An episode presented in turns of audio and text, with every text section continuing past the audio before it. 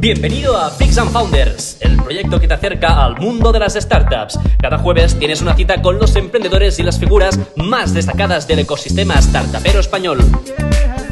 Suscríbete a nuestro podcast y a nuestra newsletter y conviértete en un auténtico freak.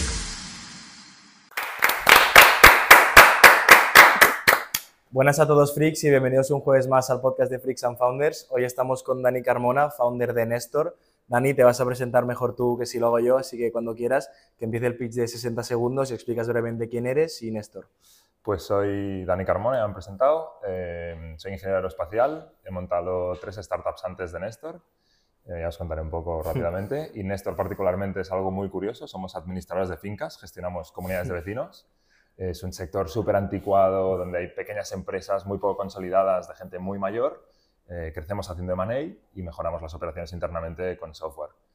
Y nada, con muchas ganas. Tú, pero, ¿y, esto cómo es? ¿Estás tú de jefe de comunidad de vecinos en, en Mil o qué? Eh, no, evidentemente no. Eh, ahora mismo los despachos sí son muy pequeños. lo que suele pasar es que tienes un administrador que tiene dos personas que le ayudan y va a todas las reuniones de las comunidades que gestiona. Evidentemente nosotros cambiamos eso para que haya un back office que soporta a personas que son como las que dan la cara pero sobre todo es el back office lo que cambiamos. ¿Tú cuando eras un niño de 10 años creías que ibas a emprender con esto? Eh, seguro que no, no lo pensaba ni hace un año. Vale. Muy bien, pues si queréis, chicos, vamos, empezamos desde el inicio, siempre nos gusta tocar tu trayectoria, así que vamos con tu background. Tú, ¿de dónde sales y qué estudiaste? Ya, ya lo sabes. ¿De dónde sales? No de... eh, un poco de, de, dónde vienes y qué estudiaste. Eh, yo de Barcelona toda la vida, mm, vivía en Vallvidrera y en la carretera de las Aguas. Hostia. y estudié ingeniería aeroespacial. Eh, de pequeño decía, ah, quiero ser inventor, astronauta, me molaban mucho los cohetes. Me metí allí y lo que pasó es que en primero de carrera me puse a construir una impresora 3D. Siempre he sido bastante friki, aunque lo que me molaba era el skate y tal. Internamente yo era muy friki. y, y conocí a un compañero de carrera que estaba montando también una impresora 3D, por ahí por su cuenta. ¿En qué año estamos ahora? 2023 eh, y eso era. pero, perdón, perdón, perdón. yo, yo, pregunto el año de. 2013 eh, empieza la carrera. ¿Y en el año 2013 las impresoras 3D cómo Vale, muy buena pregunta. En ese momento nadie sabía lo que eran impresoras 3D. Había como un proyecto open source que se llamaba, era Prusa, le llamaban. Y en ese momento el modelo que había era lo que era la i3, que lo podéis buscar, nos aparecía mucho a las impresoras de hoy en día y era muy sketchy. Eh, buscabas en internet unos diseños, le pedías a alguien que se había construido su impresora que te lo enviara desde Polonia las piezas que se había construido, eh, te lo montabas todo tú. Hostia. Eh, ¿Con, con, esa Arduino y cosas así? Sí, sí, había un Arduino Mega, era la placa. ¿Cómo? ¿Arduino qué? es un mini ordenador. Así, pero ah, vale. Es que yo hice cosas así también. O sea, también eras un friki, pero en vez de sí, al final me, me, transformé, me, transformé, Entonces, montas una impresora 3D o eh, allí, bueno, monto impresora 3D, conozco a Héctor, que también está haciendo lo mismo y digo, hostia, eh, alguien muy interesante, ¿no? Está haciendo cosas fuera de la carrera. Y allí empieza mi descubrimiento de que, que es más una reflexión que he hecho posteriormente, de que estar un poco loco y no pensar muy bien en las consecuencias, incluso en si es correcta la decisión que tomas, a veces es lo correcto. En ese caso digo con Héctor, la impresión 3D es la hostia, vamos a montar una empresa de impresión 3D, porque todo el mundo necesita impresión 3D, fake, eh, y nadie puede imprimir en 3D, eso era real, y queríamos como ofrecer el servicio end-to-end. Eh, ¿no? Me envías algo y yo te lo imprimo y te lo envío a tu casa. Y todo empieza pues por la parte de me envías algo y te digo cuánto cuesta. Y eso se acabó convirtiendo en una empresa, porque allí nos pusimos a programar un software para determinar lo que costaba imprimir algo en 3D. Y cuando lo acabamos, después de mucho más trabajo del que pensaba, porque si hubiera sabido lo que me iba a costar, no lo hubiéramos hecho, digo, hostia, hay mucha gente que tiene impresoras 3D y lo que no tiene es una herramienta para decidir cuánto cuesta imprimir algo en 3D. Entonces se convirtió en un SaaS para como los pequeños... Porque lo eh, que cuesta, rollo, alguien que tiene una impresora 3D quiere hacer algo, y tendrá que comprar X materiales para poder... No era, no era tanto al friki que tiene la impresora, sino a alguien que quiere imprimir algo, por ejemplo, un estudiante de arquitectura, y quería que alguien le imprimiera algo, cuando le enviaba un archivo a alguien, ese alguien no sabía cuánto cobrarle. Vale. Pues lo que hicimos era como un pequeño SaaS que subías un archivo analizaba todo eso, pues cuánto material te iba a costar, cuánto iba a tardar, etcétera, en, en base a una base de datos. En base a nuestros unas variables. Exacto, unas variables. Tú podías definir allí pues, cuánto, te cuánto quieres cobrar por el tiempo, por el material, por mil cosas diferentes. Wow. Y fue interesante. Entiendo que lo complejo está en encontrar las características dentro del diseño, ¿no? O sea, sí, sí, sí. Bueno, te llega el diseño y decir, esto es eh, tantos kilos de material. ¿no? Claro, claro, claro. O sea, te te llega un archivo 3D, eso en realidad son como unos triángulos allí puestos, no sé qué, y tienes que hacer lo que le llaman el slicing, hay cosas muy técnicas, y luego hacer que el cliente desde una interfaz fácil pueda como hacer su fórmula de cuánto quiere cobrar, porque no es tan obvio. El formato del archivo 3D no es punto .pdf, ¿no? No, es- que acaba. Era Si es punto 3D yo la apago y me voy. Era STL. leche, ¿eh? STL. Era el STL. Joder, qué decepción, tío. Sí, sí, no sé ni qué quiere decir, la verdad. Vale, vale. Entonces, la empresa era, o la idea de negocio, el software que te decía cuánto costaba el Sí, archivo. exactamente. Y Eso se llamó Volumetric y de hecho iba tan enzarzado y tan loco con Héctor que dejamos la carrera en segundo para dedicarnos full time a eso. O sea, yo pensaba, digo, "Buah, mm, Voy a ser millonario. Claro, y pensaba, joder, Google solo hace search, ¿no? Yo puedo eh, conseguir que te lleguen cosas físicas a tu casa. Es que en un futuro todo será impreso en 3D, ¿no? Mi locura Y- mental. Y la reacción de tus padres al decir, dejo la carrera para hacer... Claro, mm, mis padres son mucho más convencionales en este aspecto y yo creo que hasta el día de hoy no me he ganado su respeto. Y bueno, en particular mi madre es mucho más clásica y sabía que iba a ser un no rotundo y mi padre pues fue más, mira, me siento contigo y le dije, quiero dejar la carrera, dame al menos un año para dedicarme a esto full time. Si en un año no funciona, pues volveré. ¿no? Y un poco con la promesa de si no funciona, volveré, pues me dijo, oye, me fío de ti.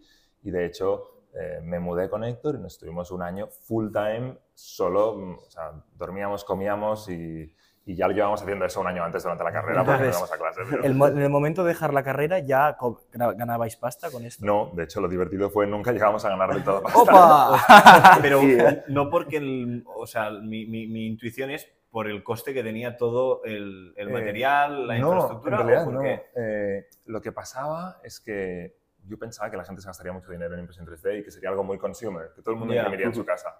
Y como ha evolucionado la impresión 3D a día de hoy es que es algo super enterprise y, por ejemplo, empresas de automovilismo empresas, ya. imprimen, pero tienen su propio pro- prove- proveedor o tienen una máquina ya interna.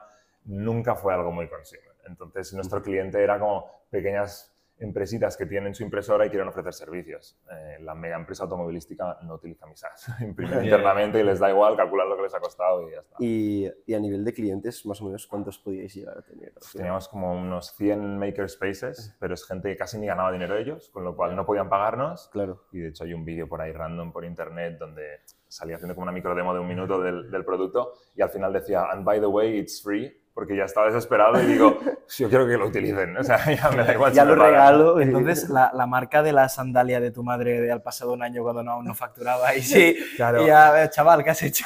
Ahí hay un periodo curioso de transición porque tú te vas dando cuenta de que la cosa no funciona y entonces de forma bastante desesperada Héctor y yo nos ponemos a hacer mil cosas.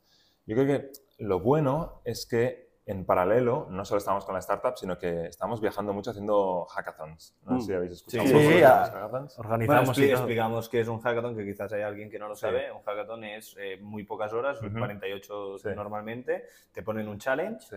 y con ese challenge tienes que, eh, dependiendo de si es un challenge eh, técnico, que es lo que creo que hacíais, que es más, más tech, pues eh, construir un producto y luego pichearlo delante de un jurado y luego si ganas, pues quizás... De hecho, dicen- hackathon antes creo era solo técnico y ahora se ha Sí. expandido un poco la palabra y ya puede Sí. ser hackathon más de Sí.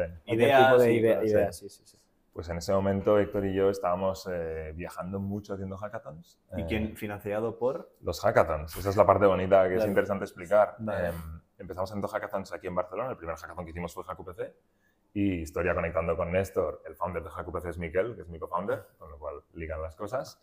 Y ganamos la segunda edición de HackUPC, que es el hackathon más grande de estudiantes de toda Europa. Es algo- El de la- el de la UPC de- ¿De la Sí, UPC? sí, ¿Es Sí, así de había- tocho? Sí, Ostras. como casi 700 alumnos había. Hostia. ¿y dónde? En el campus norte de la UPC. De la UPC. Aparte, en 700 Landau. alumnos, todos ingenieros, tal, ahí puede salir una cosa Sí, guapa. viene ¿eh? gente de fuera, es algo, es algo, es algo heavy. Y se sigue haciendo HackUPC. ¿Y cuesta pasta inscribirse? No cuesta pasta y si vienes de fuera y tienes un poco de currículum, te pagan de hecho para que vayas. Te becan y todo, Incitan un poco, al final hay muchos sponsors y es eso. Eh, nos hicimos un poco como el currículum ganando prácticamente todos los hackathons que íbamos, íbamos muy tryhard. Pero que, Con ¿qué Volumetric. Sí, Vale. sí, sí, en Ah, esa vale, época. vale. O sea, no, Vale, no, sea- con Volumetric no, vas a, vas allí, te plantean un reto y haces lo que, lo que, lo que, te, lo que te pidan, ¿no? Vale, ¿Algún ejemplo de cosas? Sí, a ver, muchísimos, ¿eh? Me acuerdo, uno que hicimos muy enfocado a, como a educación, pues eran 24 horas solo, era muy corto. Hicimos una app para alumnos sordos para poder hacer eh, responder como exámenes, eh, igual que el resto de alumnos, pero con sordos. Uf. Eh, muy tryhard toda la noche. Hicimos muchas locuras. Pero todo programando vosotros Todo ahí, pica- programando. picando código Sí. como animales.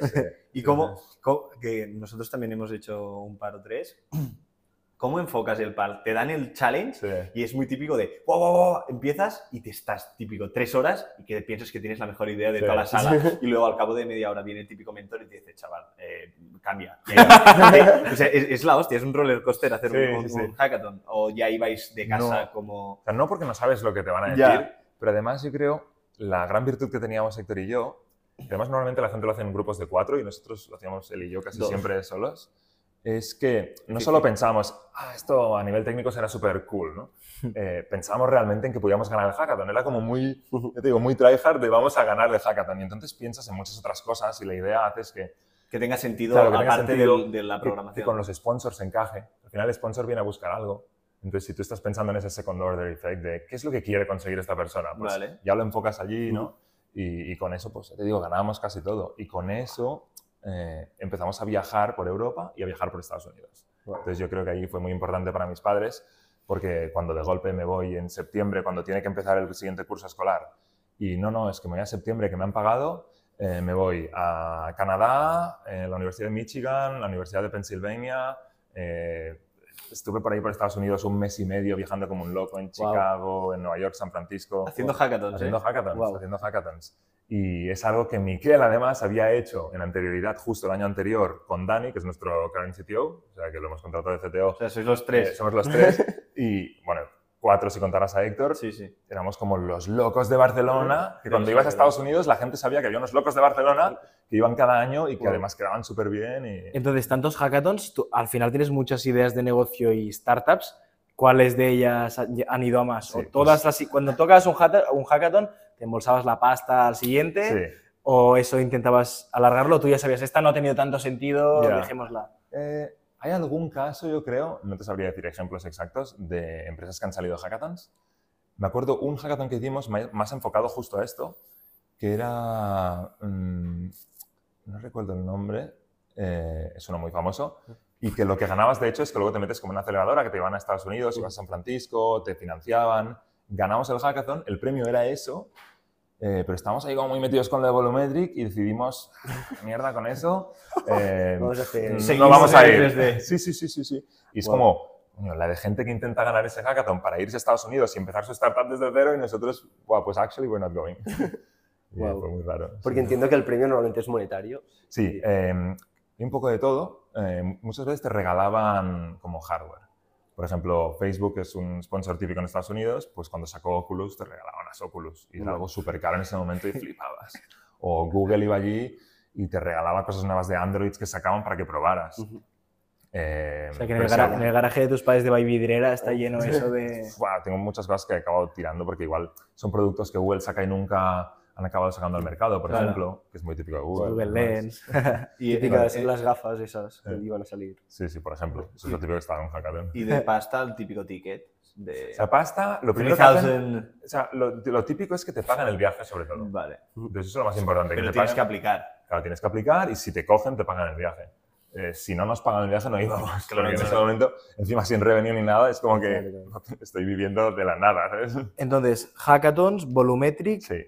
Eh, Volumetric hay un momento en el que ya cambias. ¿Cómo acaba la historia Vale, de Volumetric? Acaba la historia en que por el camino, mientras tenemos hackathons volumétricos vemos que no va bien, empezamos a hacer muchos side projects tontorrones, cosas rarísimas. Me acuerdo uno que facturaba dinero, que era un bot de Instagram para B2B. Por ejemplo, tú tenías un estudio de arquitectura, pues te crecíamos la audiencia haciendo targeting a nichos que realmente podían ser tu audiencia, ¿no? Sea, lo típico de, pues, te hago follows, te hacía comentarios automáticos y no sé qué, y allí pues les cobramos a los businesses y funcionaba bien.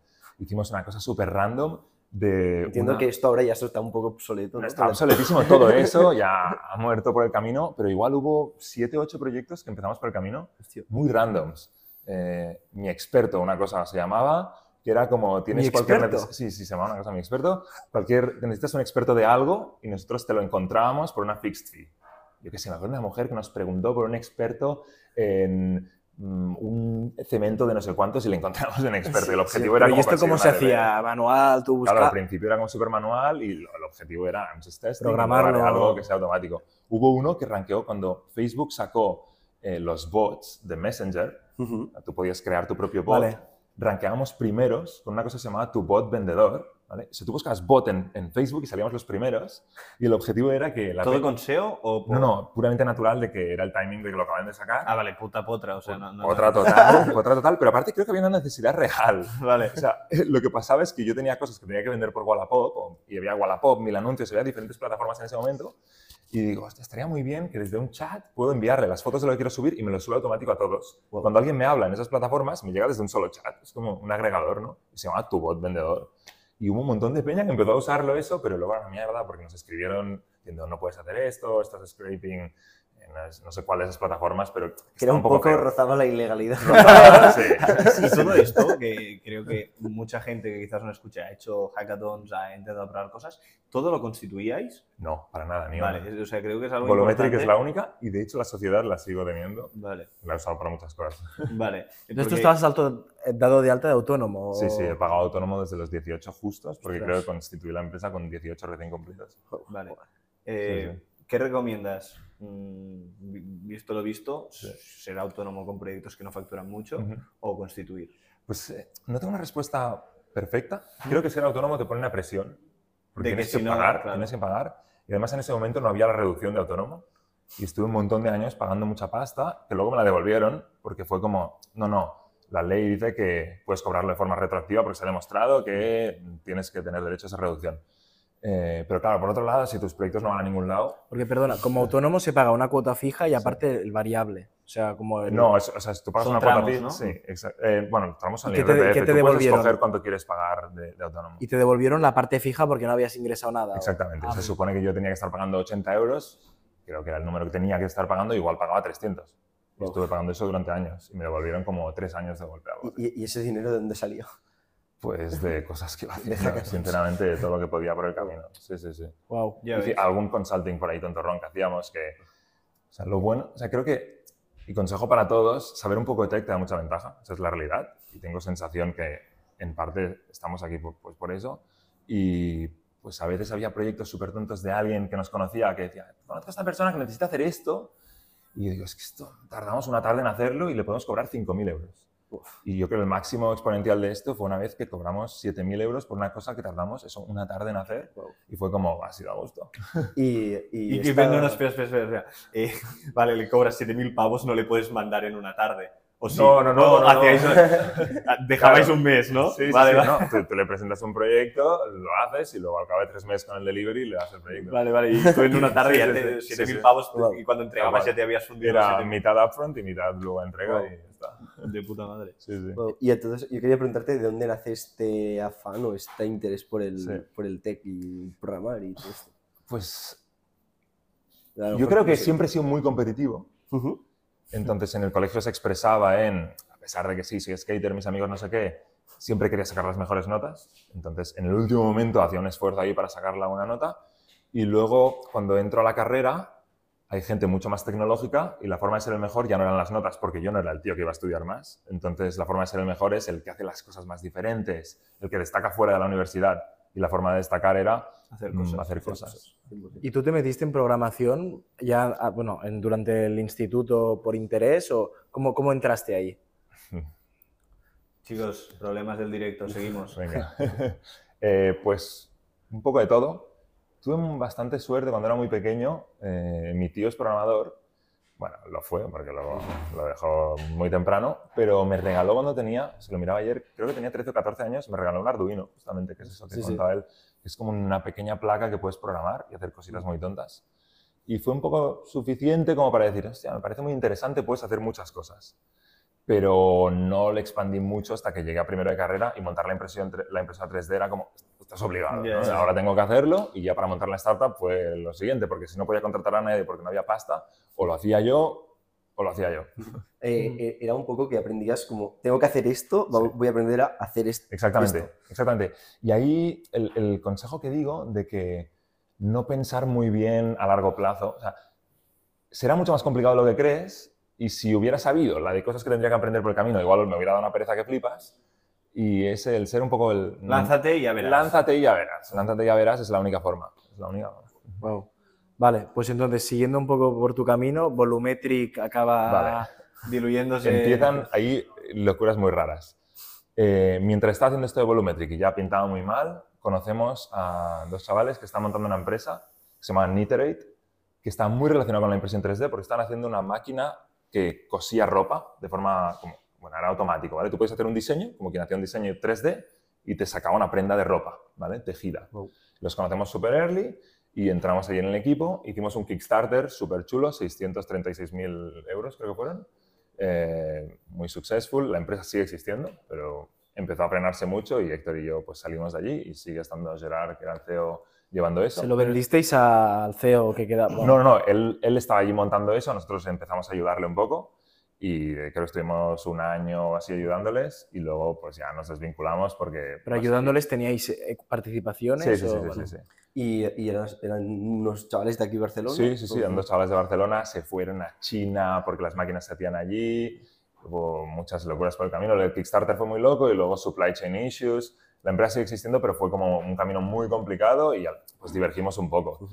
Y luego, y ahora el salto tocho en mi carrera en ese momento, es que estando en Estados Unidos, en Nueva York particularmente, o Sí, porque trabajaste en Nueva York un Sí, tiempo. creo que estaba en Nueva York cuando Héctor y yo estábamos montando otro proyecto muy random, y es que te juro que hay muchas historias de proyectos random. Es que, que son fumadas que dices, pues lo, lo probamos. ¿no? Bueno, pues este ni te imaginas, estábamos haciendo arte digital con hilos, ¿vale? Cogíamos como un marco de bicicleta, Vale. poníamos un montón de clavos alrededor, y entonces estábamos haciendo una máquina que iba moviendo los hilos alrededor de los clavos. Yo esto lo he visto en, Eh, Vale, TikTok. Exacto. Pues eh, esto lo has visto ahora en TikTok, esto lo hacíamos en 2015 o 2016 y el- lo que estábamos un poco era como el early stage de Generative AI, un poco que ahora está súper de moda y todo el mundo invierte y dices Generative AI y te ponen 40 millones. Eh, pues en ese momento, anecdóticamente aplicamos a YC con la idea de montar la startup que haría arte digital. Y no nos cogieron ni nos llamaron para interview, pero YC, yo tengo una YC interview, o sea, tengo un vídeo de YC interview 60 seconds haciendo la application con una cara de niño que flipas y un proyecto que era una chusta eh, espectacular. Pero total, que estaba en Estados Unidos y quedamos con unos inversores, Héctor y yo, para pitchearles la idea esta. Y estos mismos inversores nos presentaron a dos chavales también que estaban montando un proyecto que es lo de la empresa de Nueva York, que se llama Union Crate, que estaban súper, súper early, acaban de entrar en Techstars, que es otra aceleradora tipo Y Combinator. Y lo que querían hacer era hacer predicciones de, de estocaje para empresas, eh, por ejemplo, Coca-Cola. ¿vale? Vale. Entonces, la idea era usar AI para hacer una predicción de, en base a sus ventas, qué stock deberían tener de cada producto en cada una de sus warehouses y eso les ahorra potencialmente mucho dinero. Si tienes Claro. más stock del que deberías, pierdes pasta. Si tienes menos del que vendes, pierdes pasta. O sea, no la ganas. Exacto. Entonces, en ese mismo momento, porque siempre estábamos metidos en mil locuras con Héctor, estábamos a punto de empezar un proyecto con un chaval que iba conmigo al colegio, eh, más relacionado con la nutrición, y decimos, hostia, ¿qué queremos hacer de las dos? Y hablando con los americanos les decimos, si entramos como si fuéramos como late founders, o sea, un equity que no es normal darle a nadie, ¿vale? O sea, realmente como si fuéramos eh, founders, eh, entonces vendremos con vosotros. Entonces accedieron porque vieron que éramos dos chavales loquísimos. Y, y de la nada nos metimos a trabajar con una empresa de Nueva York que estaba empezando y eso fue como tres años en los que hicimos una pre-seed que no recuerdo el valor, luego una seed de 2 o 3 millones y luego una Series A de 12 millones. 12. Uf, wow. Sí, Entonces, un camino muy chulo, full remote, viajando mucho a Estados Unidos por eso. E íbamos a Nueva York, he estado muchas veces en Nueva York y, y es ¿Alguna, curioso. ¿Alguna experiencia que puedas Divertida. contar así divertida de ahí? Con la empresa en Nueva York. Sí, en- sí, sí. Muchas, pero al final yo creo el máximo learning es que tú puedes levantar 12 millones y la empresa palmar igual. Y eso es, eh, ¿no? La gente se cree que has hecho una series, "Ey, ya está, ya te va a salir, tienes 12 millones. ¿Cómo, cómo vas a, A a quemar estos 12 Sí, sí. millones? Pues puedes quemar 12 millones. Y más, y esto es una ventaja que tenemos los que estamos aquí en España, contratamos gente en Estados Unidos. O sea, lo más loco que llegué a ver fue un sueldo de 300.000 euros en una startup. Esto, es- esto, esto ya no es una startup. ¿Qué está pasando? ¿Era tuyo? No, hubiera estado guapo. Hubiera No estado muy estaría, no estaría aquí ahora mismo. No. Es que lo primero, 12, millon- 12 millones ahí en Estados Unidos, debe, eh, equivalentemente en España es, es menos, porque mucho el coste menos. de vida ahí es altísimo, Claro, es ya el es mucho sueldo ya mitad. 200.000 en una startup o 300.000. Claro, o sea, yo recuerdo ir al piso de mis compañeros de trabajo que estaban allí físicamente y pagaban 5.000 euros de alquiler al mes.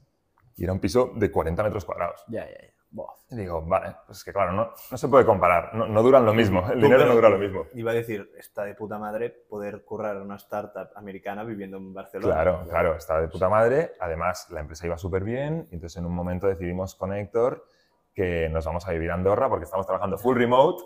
Digo, ¿por qué voy a estar en Barcelona? Me encanta la montaña, mm, estoy pagando unos impuestos increíbles y realmente yo voy a aprovechar y vivir en Andorra porque es que estoy todo el día encerrado. O sea, yo trabajaba todas las horas del día. Entonces, si estoy trabajando todas las horas del día, ¿por, ¿por qué no lo puedo en hacer España no te importa, rollo. Exacto. Y, y ahí tu función era un poquito de CTO, pro- O sea, el producto. Sí, no era CTO porque los dos que empezaron el proyecto era como el CEO y el CTO, entonces estaba como en verdad CTO en la sombra, siendo realistas. CTO, Sí, Más de producto. exacto, hice mucho más producto, como Product Engineering le llamaban, y yo creo que si tuviera que escribir mi superpower es como hablar, o sea, tener a la gente alineada y motivada y, y que todos vayan a por algo. Entonces, ¿Y cómo lo haces esto? yo creo que es algo bastante innato, pero sobre todo, eh, aun mostrando mucho ego hacia afuera, internamente ser una persona muy humilde. Entonces, esa- es, es muy diferente porque choca mucho con la imagen que quieres transmitir externamente, que como founder muchas veces tienes que dar como una imagen de superpotencia y como me voy a comer el mundo y voy a ser una billion dollar company, pero internamente la gente no busca eso porque eso asusta un poco. Entonces, internamente creo que es mucho más de Más cercano. cercano, exacto, exactamente. Wow. Entonces, bueno, te fuiste a Andorra, ahora hablábamos de Andorra. Mm. Eh, la empresa esta, has dicho que petó, La ¿no? empresa petó. ¿Por qué? eh, ¿No encontrabais clientes? razones. No, no, clientes hubo un montón. Y eh, levantamos la Series A porque justo habíamos cerrado un contrato con Kraft Heinz, la- los ketchup, mayonesas, un grupo gigante. Ostras. Y era una prueba piloto. Solo la prueba piloto era más de un millón de dólares en contrato. Pues claro, un poco, ¿no? Es como el momento alineado perfecto para hacer la ronda y dices, ¡buah! Acabo de cerrar este contrato, los próximos ya, ¿no? Mi revenue se va a disparar de locos. Pero hubo, hubo muchos errores y uno de ellos es que este contrato era, no era representativo. Ya, claro, no, no vieron más. Claro, Que no- el, no el vieron dinero más. para, ¿El dinero para qué era? ¿Para sales? ¿Para, para, para vender el producto sobre todo y, Sobre y todo, expandirse? engineering se gastaba muchísimo dinero. Muchísimo Porque los dinero. sueldos son Los altos. sueldos son altísimos. Eh, había un team en la India, muchas anécdotas ahí. No sé cuánto tiempo hay, pero tengo anécdotas. Había team en Estados Unidos, team en España y team en Argentina. El team de Argentina era bastante grande. Y, y barato seguramente, El de seguramente era comparado barato, con- pero se les iba subiendo la cabeza bastante. y es que es verdad, con el mundo remote, y ya no te digo ahora con el COVID, los sueldos no son tan diferentes, da igual donde estés. Claro. Ya, ya. Amazon contrata en India y te aseguro que tienen sueldos altísimos. Ya. Sí, sí. Wow. Vale, entonces, Andorra. Vale, Andorra. En Andorra empieza un episodio muy gracioso de mi vida. Eh, nos mudamos allí. Hacerte youtuber. no, pero por ejemplo, pues mi vecino era youtuber. Eh, no voy a decir nombres, no voy a decir nombres, pero está lleno de youtubers. Y, y- y, de hecho, en ese momento me apunté para jugar a pádel a un club que tenía delante y jugabas a pádel con Puyol, con Saviola, que me hacía mucha gracia. Saviola. Saviola estaba allí. locura, tío. Pero entra, Eh, eh, ¿cómo? O sea, tenías Están ahí familia- jugando, Pero o sea. tenías familia en Andorra para Sí, No, ir, no, no. ir a Andorra eh, se Ir a puede. Andorra es un proceso también muy complicado en general, que picamos piedra nosotros. Eh, puedes contratar a una empresa que te lo haga, o en nuestro caso dijimos, como siempre, no, vamos a hacerlo nosotros. Lo- gran lo- error, si quieres ir a yo. paga a alguien para que te lo haga. Hay unos trámites, tenemos como un árbol allí. Sí. tenemos un esquema ahora mismo de todas las cosas que hay que hacer. Es horrible. Suerte que no lo sabíamos en ese momento. Eh, de hecho, aún tengo papeles allí que no he como quitado porque, te diré más, Andorra, ahora he vuelto a España, ya os hago el disclosure. Estoy en España pagando impuestos. El año pasado pagué impuestos aquí porque ya no pude cumplir con los días y paso de meterme en ningún lío. O sea, yo quiero hacerlo todo súper legal y este año, evidentemente, me va a tocar pagar aquí. Y, hay- y Andorra tiene 15.000 euros míos retenidos, que es una exigencia para irte a vivir a Andorra, porque es que hay tanto papeleo para recuperar eso que es que es un, es un lío. Que dices, ya hago otra startup. o sea, es muy, es muy complicado. es muy Vale, complicado. a- antes de volverte a España, en- estás en Andorra, Sí. ahí viendo a Puyol, a YouTube, Sí, a Saviola. Y ahí sigues trabajando para la Sí, empresa entonces, de- exactamente. hasta que peta. y- No, de hecho, está la empresa ahí aún funcionando, las cosas, y empiezas a, ver como mm, cosas que, que no acaban de funcionar del todo bien, personas que igual trabajan menos de lo que deberían, gente que se empieza a quemar porque ven que hay gente que no está trabajando tanto. En remote es muy difícil la parte cultural, porque pues yo y Héctor viajábamos muchísimo a ver el equipo, pero por ejemplo la gente de Argentina no, No se no movía. viajaban, ¿no? Entonces se generan desconexiones, eh, se hacen microequipos que están alineados internamente, pero no con el resto, y eso eh, acaba siendo un recipe for Y disaster. del teletrabajo, tu opinión, para enlazar esto, tu opinión es que está bien, pero igual un híbrido es mejor para... Si hay teletrabajo, tienes que al menos una o dos veces al año hacer una actividad larga y conocer bien a la gente, porque las conexiones personales o sea, son la base son- de son la base. o sea, cuando el otro tiene un problema, si no tienes una conexión personal, no vas a hacer step up a ayudarlo. Vale. Claro. Cuando hay una conexión personal, lo harás tú y lo harán ellos por ti. Total. Ok. Totalmente, sí. Entonces tú ves estas fricciones del teletrabajo en la empresa. Ujú, Ves estas fricciones, muchas señales, hablas con inversores, ves que ya no hay la misma atracción y en paralelo decimos con Héctor, es que es surrealista, pero estamos viviendo en Andorra y lo primero que me doy cuenta es que quería comprar por internet y no podía, porque Amazon no enviaba en Andorra. ¿Por qué? Eh, no envía en Andorra porque es fuera de la Unión Europea, entonces eh, cruzar la frontera requiere de unos procesos un poco Aranceles diferentes exacto, y tienes que pagar esos Pero- impuestos Pero esto, es, pero esto es por parte del gobierno de Andorra, entonces. por parte del gobierno de Andorra y decisión Oh. de Amazon. Amazon dice, pues yo no envío allí. Aparte que no, no tenía, no había O sea, aeropuerto para Andorra hasta, hasta hace un año de la Seu d'Urgell, que está en Cataluña, de hecho. Pues, aún así no funciona No, con el vale, aeropuerto. vale. Van con furgonetas. Vale, vale, vale. Pero sí, no, no puedes comprar nada por internet, no, no te enviaban a Andorra. Y si algún e-commerce te enviaba a Andorra porque trabajaba con DHL o lo que sea, cuando te llegaba a casa te venía la empresita del transitario que se llama, que te decía 50 euros extras porque te he tramitado yo estar en la frontera. Digo, qué, qué robo, esto es horrible. Y entonces, como siempre, y por pura ignorancia, Héctor y yo decimos, tú, tú, esto, nos montamos aquí una especie de e-commerce, seguro que se pueden cruzar las cosas por la frontera de alguna forma más fácil. Por la montaña. Por el bosque, venga. Esa no es la fácil. Y, y entonces, Hostia. eh, Este se llama contrabando. lo, lo random de verdad es el modelo de negocio. Cómo funciona eh, Rapidan, que es la empresa que acabamos Mm. montando y que sigue funcionando a día de hoy, es con la idea de, en España se paga un 21% de impuestos, el IVA, ¿vale? Sí. un 21%, Sí. sobre cualquier producto que compres. En Andorra son 4,5%. Digo, si puedo hacer un e-commerce que le vende los productos de Amazon al mismo precio que se venden en España, pero al sacarlos de España recupero el 21%, pago el 4,5% y me quedo yo con la diferencia, digo, ahí hay un profit. Y si puedo automatizar el proceso de cruzar cosas por la frontera, pues oye, la gente del país, digo yo que querrá comprar en Amazon, no seré el único Sí, tonto, ¿no? Y fue una, fue una maldita locura, porque empezamos eso, poniendo a un CEO, poniendo a un CTO. O sea, claro, no podíamos dedicar nuestro tiempo a eso, ¿no? Porque Solo el tiempo extra que teníamos, pero pusimos a gente para hacerlo. Y Pero antes de meter gente, ¿hiciste algún o sea, toda la pasta que teníamos Héctor y yo fue a montar eso a lo loco. Pero O sea, a- antes de meter gente, ¿hicisteis algún tipo de producto, alguna cosa? Producto, a ver, hicimos dos cosas. Una fue hacer una landing súper tonta en una tarde, publicarla en un grupo de Facebook de expats, gente extranjera que vive en Andorra, porque Vale. pensábamos que era como más el nicho de gente que usaba Amazon en su casa y que en Andorra pues no tenían acceso. Y se llamaba Andorra Prime, porque es como Ah. de Amazon. Y todo el mundo, ¡guau! Lo necesitamos ya, no sé qué. Y fue como, necesidad hay, ¿vale? Yo hay dos cosas que no entiendo. O sea, ¿por qué no te sales de la empresa en la que estás trabajando para dedicarte full time? En ese momento no teníamos ni idea si iba a funcionar del todo o no. Y luego, la otra más importante de todas es que Andorra es un país muy pequeño. Entonces, ahora hablaremos de volúmenes, porque Claro. eso sí que puedo hacer disclosure, pero hay 90.000 personas viviendo en Andorra. claro. Entonces, si tu startup tiene un TAM de 90.000 personas, puedes hacer mucha pasta, pero no es un unicorn. Exacto, no es un negocio de VC. es Exacto, es- un negocio es- rentable con... O sea, puede ser súper rentable, pero, pero es, es otra No es, historia. no es- no es el juego. A mí me llama muchísimo la atención el business model. O sea, Claro. es, cojo los impuestos y, y así. Es una locura. Nuestro, o sea, Hacienda nos debe como mensualmente como 300.000 euros, más o menos. Porque el tema es que Hacienda paga con retraso. Tú Lo que haces es que haces una exportación del de los productos, muchísimos productos, los sacamos del país y entonces cuando los has sacado del país, el impuesto ese, como no forma parte de España, te lo tiene que devolver. Pero nosotros tenemos que avanzar ese dinero, porque al principio sí hemos pagado el total. Entonces nuestro máximo deudor es Hacienda Española, que entiendo que es el mejor pagador porque es muy rentable Hacienda, pero da un poco de miedo H- siempre. HP de Odora IVA repercutido, tal, Sí, sí. Es, es muy loco. Entonces, eh, nos pagan con mucha más recurrencia. ¿Y cómo cruzaste cosas con la frontera? Este era el, O sea, el la problema primera, que la que primera pensar. vez coges el coche, vas allí, te paras en la frontera y dices, quiero cruzar esto, ¿qué de hacer? Y me acuerdo muy divertido anecdóticamente, nos dice el policía de fronteras, una vez una persona lo intentó y se rindió por el camino. Y dijimos, vale, puta madre. Pues ahora habrá otra que lo va a conseguir, lo va a conseguir. Y pues descubriendo, descubriendo las cosas que había que hacer. Al final es documentación en el lado español, documentación en el lado andorrano. Y lo más complicado y que da un poco de miedo es que hay logística por el camino. Sí, O sea, eso- no, no podías depender de una empresa tercera para cruzarlo.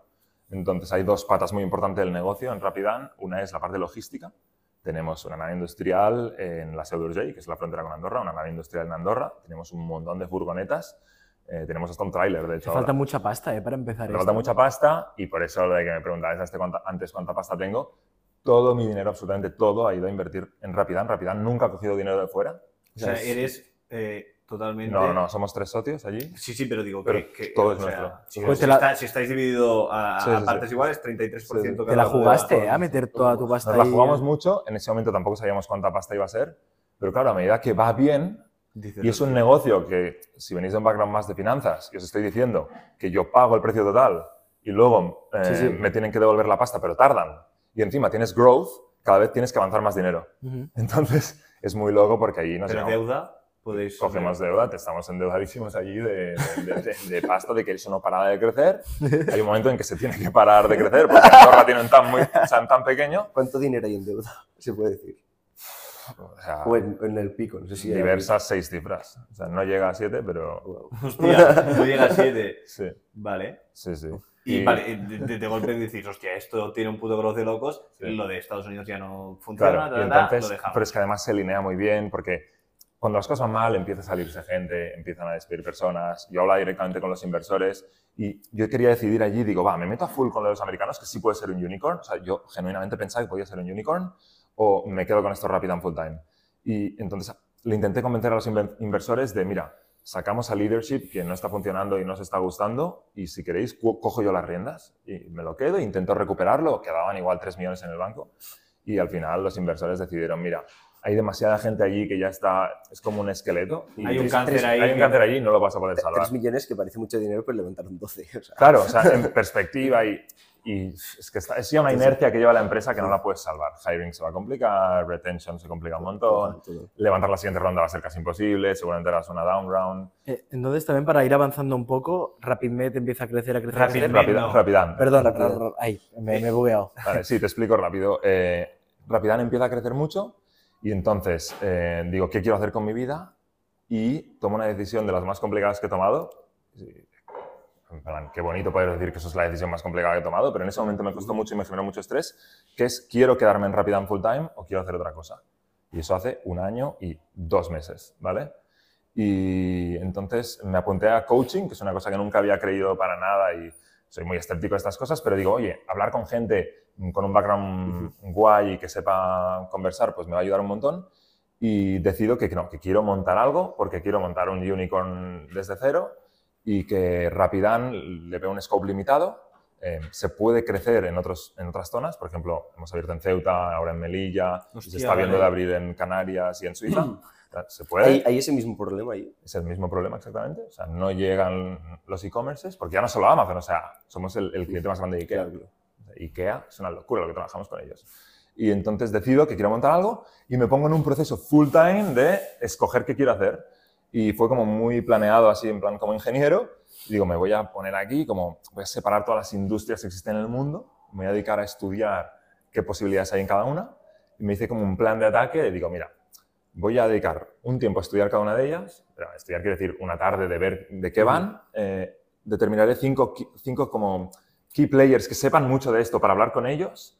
Entonces, encontré un poco de por- conexiones. por ¿no? LinkedIn. Mm, Bueno, buscando ¿Cómo de mil, mil formas. O sea, eh, lo que fuera, contactos, preguntar, ¿sabes a alguien? Es que incluso a mi madre, ¿no? ¿Quién conoces que pueda presentar? Niño a la universidad. o sea, unas cosas de estas, bueno. Vuelve a casa.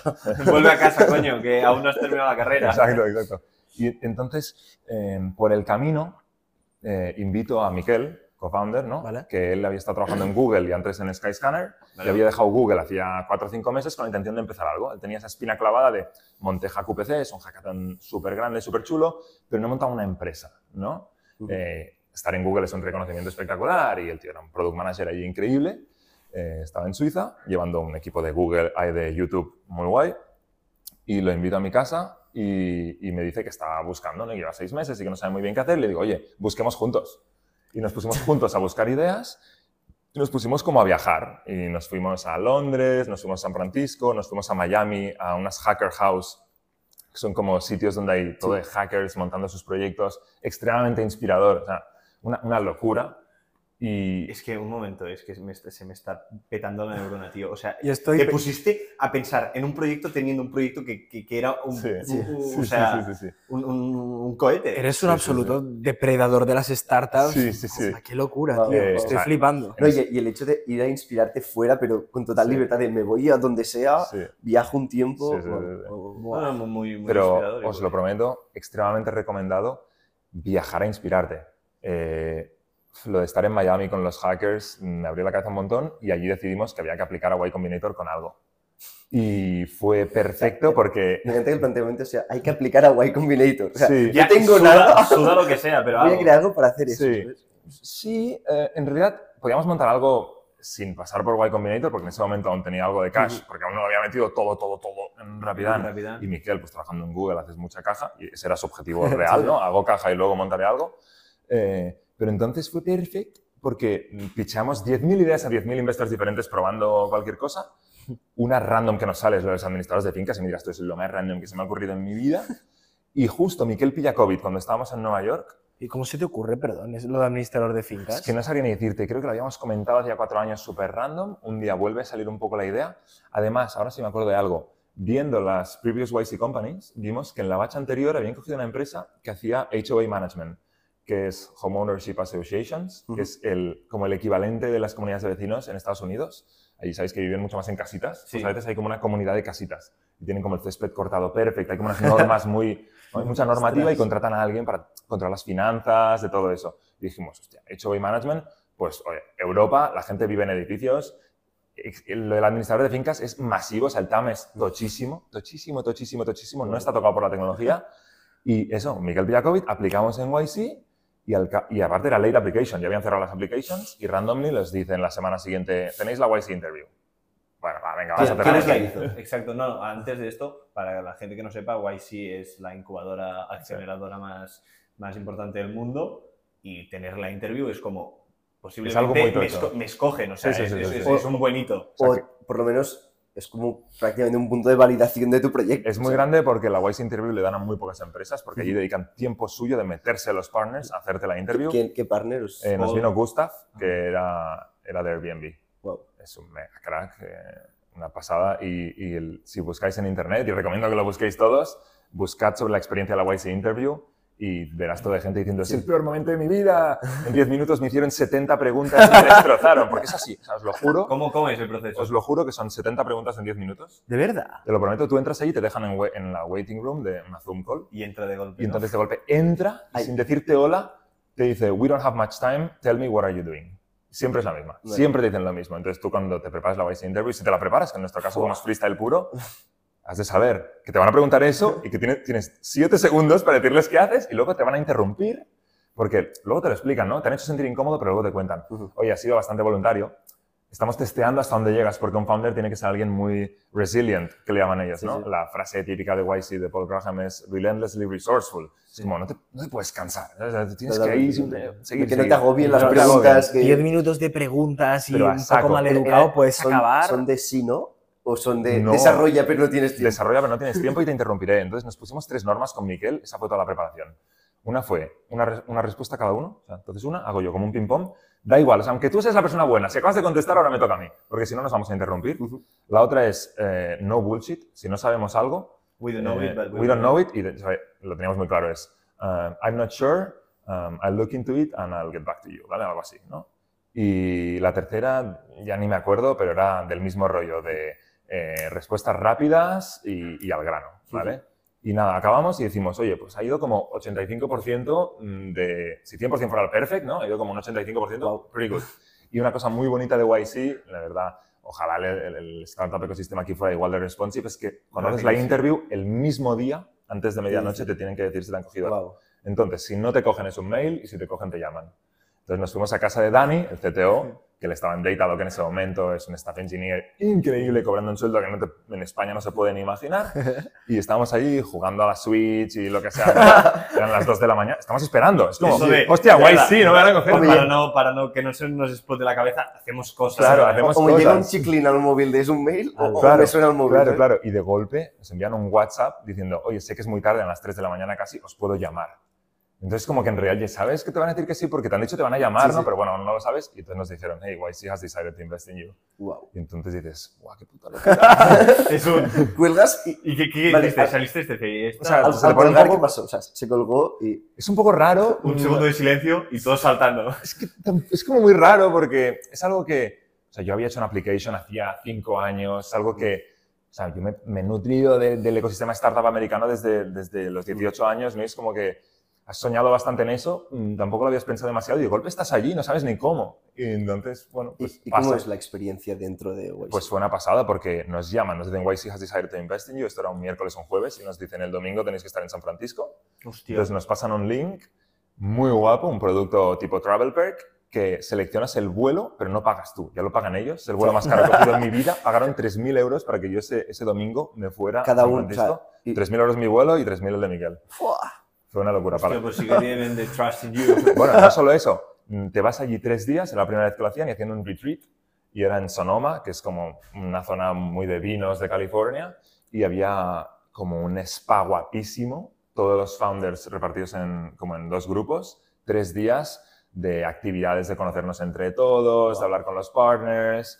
Súper bien organizado. Otro nivel, es una ¿eh? Y la gente que hay ahí. La gente que hay ahí es una pasada. Dicho esto, pensaba que sería aún más heavy. O sea, creo que en España estamos súper preparados y que tenemos que no tener miedo a eso, ¿no? Es como... O sea, el síndrome Tío, del impostor. No, nos el lo- síndrome del impostor tenemos nos lo tenemos que quitar ya. Eh, allí les ponen más fácil. Esa es la realidad. Eh, ¿Crees 100% que mucha gente deja de aplicar a YC? segurísimo, de- segurísimo. ¿Les ponen más fácil? ¿Qué quieres decir? O sea, si eres americano, pasta, claro, tío. tienes más pasta, conoces a más gente, estás rodeado, ¿no? Hay una network que ayuda un montón. Y, y nada, eso fue positivo de decir, oye, pues igual, somos de la gente más top que hay aquí, tampoco te pienses. Luego siempre sale el típico second time founder que vendió su empresa por one billion y vuelve a estar en YC. Y dices, yo no sé qué haces, estás loco. Igual, ojalá me encuentre yo el día en que vendí una empresa por one billion y quiero volver Vas a hacer por YC. camino, ¿eh? Joder, pero tienes mucha energía, ¿eh? Para volver a hacer YC después de haber hecho una billion dollar company. Entonces, hacer YC, como eh, una vez ya te han cogido tal, ¿qué tal? Hacer YC fue muy chulo. Eh, yo creo que hay dos formas de hacer YC. Una es te quedas allí. Muy recomendable creo si haces software. En nuestro caso no hacíamos software y nuestro cliente obviamente estaba aquí en España. Entonces hicimos una primera parte de la batch de estar una semana allí, venir aquí a España y luego volver para el end, eh, end of the batch. Está muy bien porque las conexiones con el resto de founders te ayudan un montón, te inspiran un montón, es gente que conoces y tal. Y yo creo que lo mejor de YC que no me podía llegar a imaginar es cómo te ayuda con fundraising. Es muy fácil. Es una o barbaridad. sea, tú te pones YC en el Es deck. una Te barbaridad. llueve dinero. O sea, de verdad, mi experiencia con fundraising es muy diferente a la que ha tenido la mayoría de gente, porque, y, y creo que la palabra Google también ayuda mucho en el caso Claro. de Miguel y todo eso, y igual mi startup anterior, pero es que el inbound que venía era una puta locura. Era una puta O locura. sea, ¿a, a cuánta, o sea, porcentaje de SIS de inversores, o sea, SIS a inversores y nos? Ya, eso igual no es la métrica eh, que impresiona tanto, mm, porque hicimos, creo, set- hablamos con 70 investors y como, mm, o sea, igual entraron 7 en total, ¿vale? Y, to- y porque hay como algunos pequeños. españoles. Solo, o sea, solo entró un español, el resto era todo americano. Ah, muy bien. ¿Se puede decir cuál Eh, es? sí, pero cuando salga ya es cuando lo haremos público, que era la gente de K-Fund, que hizo Ah. casi la mitad de la ronda y la otra mitad, bueno, la mitad de la ronda y la otra mitad la hizo inversores americanos. Wow, ¿Y cuánto levantaste? Si se puede Hicimos 2,8 millones wow. a una valuation de 15. decir? Ah, muy bien. Pues muy- Y, o sea, el negocio, como nos has contado, es un poco en plan, ¿cuál es tu MVP? No, mi MVP es comprar empresas. No, no, o o, sea, sea, es comprar eh, gestorías de, de fincas. Fue ¿no? muy loco porque entramos en YC con nada, hicimos la ronda con nada. Y claro, o sea, no había nada, o sea, había mm, una idea. Una ¿no? idea, Claro, vale, una idea. Un, un encaje, un fit Claro. teórico. Y era muy complicado, pasaron dos cosas muy complicadas. Una es que entramos en YC y nos dimos cuenta que en verdad nos han pillado por nosotros, no por la idea. Porque no entendía muy bien lo que íbamos a hacer. Pero también tiene mucha lógica. Es, Sí, estás sí, sí, invirtiendo sí. en personas ahí. De hecho, y también lo digo a gente que, que se quiera tirar a la piscina, YC coge gente sin ideas. O sea, si tú tienes un currículum guay y te juntas con gente guay y tiene sentido que os juntéis para hacer una empresa, YC coge a gente.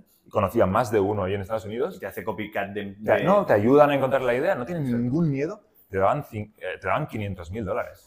Sea, no te daban 125 como en su momento. YC ahora da 500 mil dólares. Pues puedes ir ahí sin una idea y te dan 500 mil dólares. Wow. Es, una, es una barbaridad. Ujú. Estados Unidos es otro mundo. Entonces, lo, lo que hacéis vosotros, compráis estos gestores de fincas y cómo Sí. mejoráis. Vale, nosotros eh, somos un equipo muy tech, entonces lo que hacemos es que entendemos muy bien cómo opera un despacho de estos y rápidamente nos dimos cuenta que la mayoría de cosas que hacen no las debería hacer una persona. Entonces, un ejemplo muy claro que se entiende muy fácil es la contabilidad. La mayoría del tiempo que dedica el administrador es acoge todo y facturas de las comunidades, porque es su tarea principal, Tenéis que usar Voila. lo hacemos todo interno. Sí, vosotros todo interno. Sí, sí, sí, todo lo interno. digo, lo tenemos, los hemos traído al podcast Sí. y están haciendo la, la Recopilación de de, Claro, o sea, de invoices. Claro, y, tiene mucho sentido, pero es un tipo de invoice muy concreto el que recibimos y... y casi no- todo un poco digital. o sea, ¿no? Bueno, es- nos encargamos de que todo sea digital. Sí, pero- la gracia. pero hay la- muchas cosas que entran en Babel y que estamos en el proceso de hacer que sean digitales. Y nada, es ir identificando estos procesos, ir cambiando cómo operan y hay dos ramas, como tú decías. Una forma de crecer que compramos despachos de administradores de fincas. Por ahí estamos levantando una ronda de deuda que igual para cuando salga esto ya estará. Y eso te ayuda a financiar lo que compras, porque al final compras empresas con EBITDA positivo. Eso es muy financiable, ¿no? Y encima, si tú puedes mejorar sus EBITDAs porque pones eh, mejoras operativas, pues mm, más que mejor, porque se repaga a sí mismo. Total. Y nada, es un trabajo ir identificando, ir poniendo tech, ir poniendo tech. Y por otro lado, una cosa muy guay que tenemos la oportunidad de experimentar y nadie ha hecho en el sector es hacer algo de growth. O sea, el administrador de fincas es un tío de 60 años con tres empleados. Evidentemente no ha hecho nada de growth, pues estamos en una posición muy bonita para experimentar, a ver si es posible. Igual, pues desde los propietarios más jóvenes, es gente pues igual en, los- en sus 40, que son más digitales, que les da una pereza que flipas cómo trabaja un administrador hoy en día. Oh, wow. Wow, creo que hemos Estoy, estoy, estoy flipando, he recibido una de inputs, información. 360, ahora vamos a rebajar un poco esto y vamos a ir a, a las preguntas Sí. más cerradas. Venga. Eh, ¿Empiezas, Pau? Bueno, antes Sí. de las preguntas típicas, si quiero pre- preguntarte cuánto, cuánto factura ahora. Eh, estamos más o menos en unos 70.000 al mes. O sea, Néstor está facturando Sí, 70.000 al mes. ¿Y cuánto lleváis eh, activos? ¿Llevaréis? Eh, o sea, Menos entramos en YC hace un año exacto. Wow, Vale. muy bien. Muy heavy. Muy bien. Y ahora sí, las preguntas que hacemos mm, todo lo- bueno, en cada podcast. Sí. La primera es, eh, ¿qué tres adjetivos crees que definen un buen emprendedor o un founder? Yo creo que, no sé la palabra en español, pero el concepto este de relentless, de que no te cansas Mm. nunca, eso es extremadamente Resiliente. importante. Resiliente, exactamente. Te vas a, te vas a encontrar, es la misma palabra, soy Sí. un inútil. Después de lo que he hablado, es un inútil y ya, bueno. Pues, o sea, te, te vas a encontrar con mil situaciones muy de mierda y me pasa cada dos por tres y tienes que seguir allí, seguir allí, seguir allí. La siguiente, eh, yo creo, mucha humildad, sobre todo lo que comentaba internamente con la gente de la que te rodeas, porque tienes que poder conectar, porque si no, la gente no te va a, no te va a decir la verdad. Y, y yo soy súper partidario de que una empresa solo funciona si está llena de gente que dice la verdad ahí dentro. Y si me equivoco, quiero que por favor me lo diga la gente. Hace la función de CEO, ¿eh? Sí, Vale, vale. somos coceos con Miquel. Vale, vale. vale. Estamos un poco descubriendo a ver El cómo, mo- claro, cómo claro, porque de... sois más técnicos, el tema de ejecutar, hablar con equipo. Sí, es- sí, sí. es- Estamos un poco divirgiendo. eh, yo creo él un poco más en la parte producto, que es de lo que viene, y yo un poco más en la parte de growth y tratando con la gente del equipo. Vale. Eh, pero bueno, descubriendo un poco cómo funciona esto es el coceo, es una cosa interesante. Y igual el tercer adjetivo de, de un emprendedor, locura. La Locura de no pensar y tira para adelante porque no sabes lo que te vas a encontrar. Ok, vale, entonces, la segunda pregunta, ¿en tu trayectoria has tenido algún mentor o alguna figura que te haya ayudado en tu proceso? Mm, Pues mira, creo que me inspiró mucho, y seguramente no se imagina que lo diré, y no creo que vaya a escucharlo, pero cuando empezamos Volumetric, no teníamos ni idea, Héctor y yo en ese momento, conocimos a Sasha Michaud, uno de los dos founders de Globo. Ujú. Está Vale. Oscar y Sí. está Sasha, Ujú. Sasha. que además Oscar es ingeniero espacial. y Sasha es como que fue la primera persona a la que nos expusimos que iba como a un ritmo el doble rápido que el resto de personas, que como te, te rompía tu idea en un momento y digo, fuck, yo quiero ser como eso. Y esa persona indirectamente yo creo que me cambió bastante. Ojalá lo escuche algún día él. no, algún, aún lo veo Lo va y a hace un, año, hace un o menos le estaba explicando lo que va a hacer ahora. Wow, wow, wow, wow, wow. Eh, y una pregunta salseante. Venga. eh, ¿Cuánto eh, cobras o cuánto ingresas mensualmente con Rapid, Rapid An Sí. y, y- y, bueno, con, con Néstor? A ver, eh, no estoy cobrando de Rapidan porque seguimos creciendo mucho y lo reinvertimos todo, ¿Vale? pero Rapidan facturará este año más de 10 millones. Y Néstor, eh, estoy cobrando 45.000 euros. Entonces, ¿Brutos? Sí, Wow. sí, sí. Ok. Eh, no sé si os parece mucho o no, ahora tengo curiosidad. Bueno, Pues, 45 No, entre... me parece un ah, razón. es- es- estarás Sí. alrededor Anuales, de ¿eh? 3.000 y sí, pico. anuales, Tres anuales. mil y pico al Sí, mes. sí, sí, sí. Bueno, Y- eres de los altos, de todos los Sí, que sí, de, de de los los altos. emprendedores así con... Y Sí, también estar- una última pregunta, ¿hay tres herramientas que uses en tu día a día que te mejoren tu Pues vida, sí, tu y hay una que seguro que no la usáis. Utilizo una cosa que se llama Obsidian, que es como... mm, es muchas cosas a la vez, pero imagínatelo como para tomar notas, pero muy para gente bastante tech. Entonces tengo bastantes automations ahí dentro. ¿Vale? Entonces, por ejemplo, mi to-do list vive ahí dentro. Es como si fuera un Notion con una interfaz mucho más fea y que vive en mi ordenador. Vale. Y es como que cualquier cosa que sale, tengo un, hago comando T y me abre la nota del día, y comando Y me abre la nota del día anterior.